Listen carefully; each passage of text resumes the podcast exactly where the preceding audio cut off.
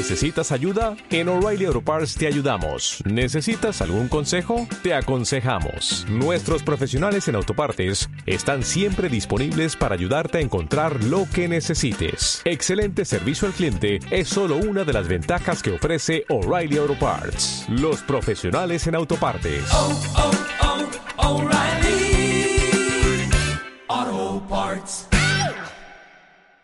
Claro, yo pensé que era de El Sheeran, nada que ver. Me, me gusta el, el falsete. Otro día vamos a hacer competencias de, de falsete. Digo acá, rápidamente, le competí mano a mano a Charlie Amado a hacer el tema de Wendy Houston del Ah, no guardaespaldas. digas. en vivo, en una radio. Tengo la grabación, otro día lo comparto con ustedes. Seguimos en la mañana de Gen Radio Rodatil y pasaron 25 minutos desde las 9 de la mañana. Podés participar con tu pregunta, con tu crítica, con tu elogio, pidiendo canciones al 297 500 3089. Hoy vamos a hablar con la licenciada en psicología Ángeles Amat. Van a venir nuestros amigos de Churrinche. Hablaremos un poco de política con Marcelo Diz. Y atención que nos van a venir a visitar del estudio Marea. Ellos ellas se especializan en coaching, son un grupo de tres coach que nos están, por supuesto, dedicándose a todo lo que vemos que el coach puede ayudar, que es el cambio de la conducta. Cuando tenés la mente bloqueada hay que ir al psicólogo, no, no es el coaching, pero el cambio de conducta puede ser a través del, del coach. Y nos van a invitar al segundo encuentro de relatos eróticos. Ah, bueno. ¿eh? lectura de relatos eróticos en eh, nuestra ciudad. Bueno, eso a partir de las 10 de la mañana. En esta mañana dejé en Radio Radatili, somos gente de Radatili haciendo radio para Radatili. En este momento 8 grados la sensación térmica, 5 grados la máxima para hoy, 15 grados. Te cuento que en un exitoso operativo el Incucay y la Clínica del Valle realizaron una ablación de órganos en Comodoro. Esto se realizó en la mañana del miércoles y los órganos fueron trasladados a Buenos Aires para ingresar al circuito de trasplantes del organismo nacional. Y para conversar un poco sobre esto, estamos en contacto con eh, Mercedes Coma de Comunicación de Grupo Amanus. Hola Mercedes, ¿cómo andás? Buen día, acá te saludan Sebastián y Rocío. Hola, buen día Sebastián, ¿cómo están? ¿Bien? Buen día Rocío también. buen día, buen día. Sí, Buen día. estamos bien, estamos bien. Contame, Bueno, Mercedes, ¿qué, qué significa para, para Grupo Amanus, para Clínica del Valle, eh, este logro que, que ya significa mucho para la ciudad, la posibilidad de que aquí se, se logren estos operativos desde hace un tiempo, pero me imagino también que hay un, un- un logro especial para, para Clínica del Valle y Grupo Amanus también, ¿no? Claro que sí, para nosotros la verdad que es una gran satisfacción, es una gran alegría poder formar parte de este, de este procedimiento de ablación que se llevó a cabo el día de ayer. Eh, teníamos, teníamos ya desde el día martes un, un paciente internado en nuestra clínica con un diagnóstico ya confirmado de, de muerte encefálica a raíz de un ACV que había tenido hacía unos días y, y bueno, una vez que se, que se confirma este diagnóstico a través de distintas pruebas clínicas que se le realizan al paciente y, diagnóstico, pruebas de diagnóstico por imágenes también para, para constatarlo y, confirmarlo según el protocolo, eh, se le dio aviso al INCUCAI para, para poder iniciar el, todo el procedimiento. En esta ocasión hay veces que el procedimiento de ablación lo realiza eh, profesionales médicos que tienen jurisprudencia en, en nuestra ciudad, pero en este caso vinieron directamente desde el ICUCAI de Buenos Aires para poder llevar a cabo el, el- el procedimiento, del cual también participaron dos profesionales médicos de acá de, de la Clínica del Valle, dos, dos- dos médicos locales. Uno fue un, un cirujano cardiovascular, que es el doctor José Aringoli, porque justamente parte de los órganos que se pudieron recuperar de este paciente, que era un hombre de 55 años de edad, fueron los dos riñones y, eh, y tejido, entre ellos las córneas y las válvulas cardiovasculares. Entonces, eh, por eso participó también ese tipo de profesionales y los, la, la intervención estuvo arrancó ayer, ayer miércoles desde las diez y media de la mañana y eh, habrá finalizado cerca de las 13 horas, momento en el cual se rápidamente se montó un operativo de tránsito para que los órganos que ya están eh, envasados, según, según también el protocolo que establece el INCUCAI para este tipo de intervenciones, se van directo y lo más rápido posible al aeropuerto porque hay un periodo de tiempo que ronda las 20 horas entre que el órgano es sacado de un cuerpo con vida hasta que puede llegar a ser directamente ya trasplantado en su destino final, que es un, un paciente que está en lista de espera eh, de, del INCUCAI, ¿cierto? Sí. Así que por esa razón se, se monta todo este operativo que, que, por suerte siempre siempre fue satisfactorio y nunca tuvimos ningún tipo de problema con, con esto, con la llegada, de eh, con el arribo de, de los de los contenedores del Incucay, de los profesionales, con la vuelta después también con todo el operativo de tránsito que, que se monta para que la ambulancia salga corriendo, que no haya ningún tipo de- de parada eh, inesperada, imprevista ni, y no deseada para que se vaya el avión lo más rápido posible, viaja en avión sanitario también.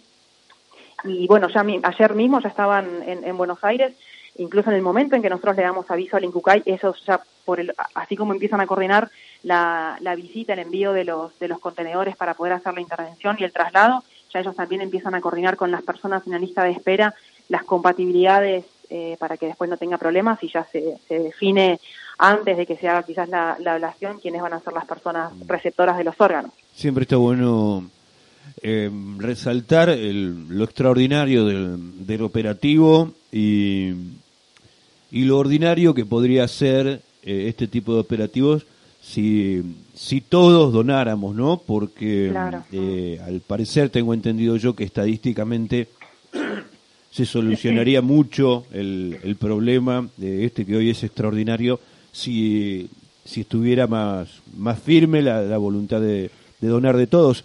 Y te quería preguntar si ha, cómo fue en este caso la familia tuvo que dar un consentimiento eh, respecto de la donación de los órganos.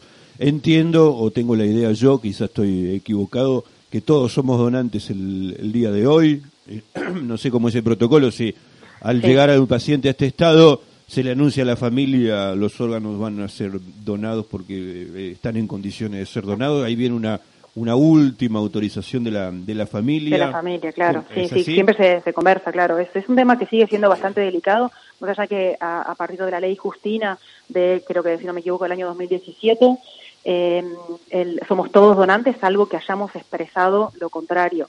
Entonces, no sé si en esta oportunidad la, la persona lo había manifestado voluntariamente o si se, mm, se, se decidió de esta manera a, a partir de la ley, pero la familia siempre estuvo de acuerdo, siempre acompañó el procedimiento.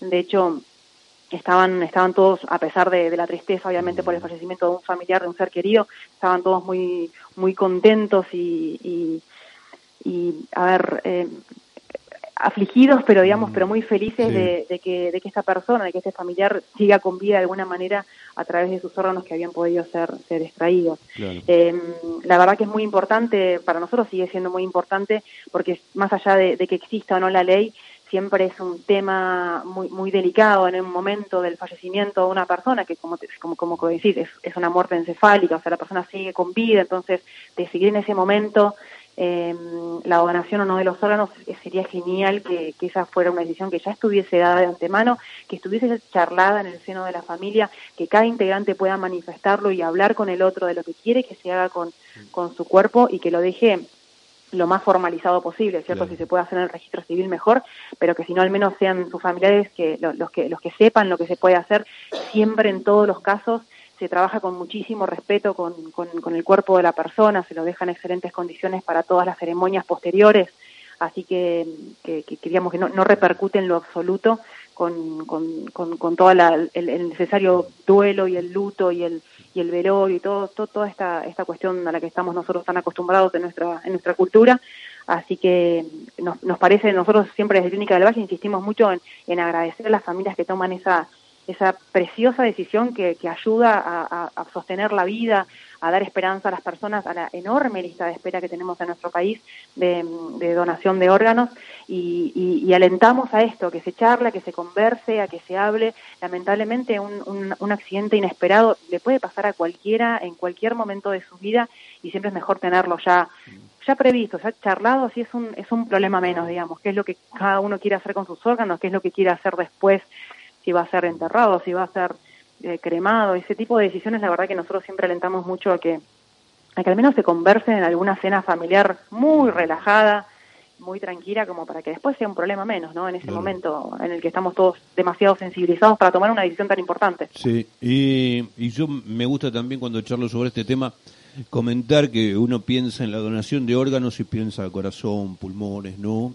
Pero también, la, como mencionabas vos, las válvulas son muy importantes eh, porque se, hay muchas van a, a un banco y después eh, lo, lo que hay es encontrar el talle justo para que la persona que lo necesita. Así que se, se almacena esto y, y es muy importante, no, no es menor también eh, poder conseguir una, una válvula que funcione con, con nuestro cuerpo y a través de la sí, donación, claro, y a través de la donación podemos tener muchas más opciones, porque recordemos estos órganos le, le devuelven la vida eh, a otra persona que está viviendo esto de casi como una lotería, esperar que le llegue el turno y una vez que le llega el turno, esperar que llegue la posibilidad de que alguien le, le done. Así que... Exactamente, Y, sí. lo peor, igual- perdóname Mercedes, es que las estadísticas dicen que si todos dejáramos eh, explicitado que donamos los órganos, esta lista de espera no existiría.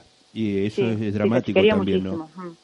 Sí, es cierto que también, por un lado, la- lo- los órganos que se pueden llegar a extraer de cada una de las personas siempre dependen del estado de salud de la persona, de, del trauma que haya generado la causa de, de la muerte cerebral, eh, el estado de conservación. Acordémonos que desde que la persona se, se, se le diagnostica esta, esta muerte cerebral, hay que sostenerlo con vida y de acuerdo al estado de sus órganos, eso trae repercusiones a veces que, que, que son, que son graves, digamos, deja secuelas en el resto de los órganos y a veces no.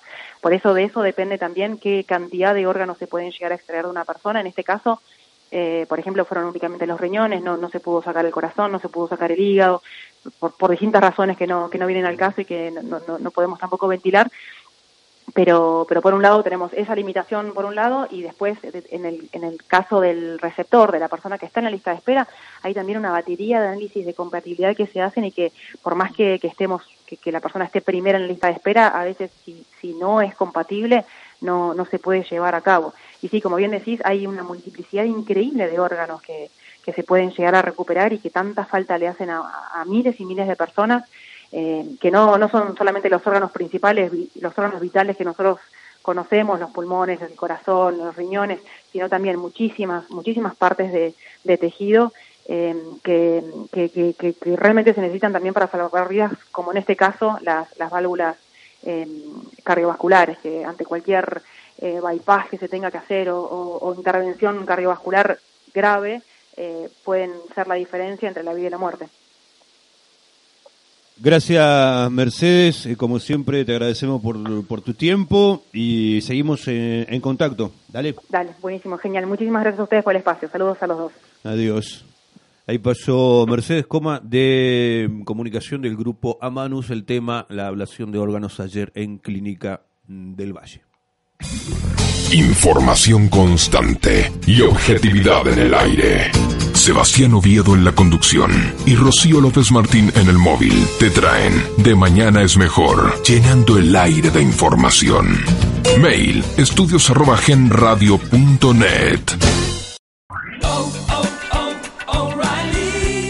¿Necesitas ayuda? En O'Reilly Auto Parts te ayudamos. ¿Necesitas algún consejo? Te aconsejamos. Nuestros profesionales en autopartes están siempre disponibles para ayudarte a encontrar lo que necesites. Excelente servicio al cliente es solo una de las ventajas que ofrece O'Reilly Auto Parts. Los profesionales en autopartes. Oh, oh, O'Reilly.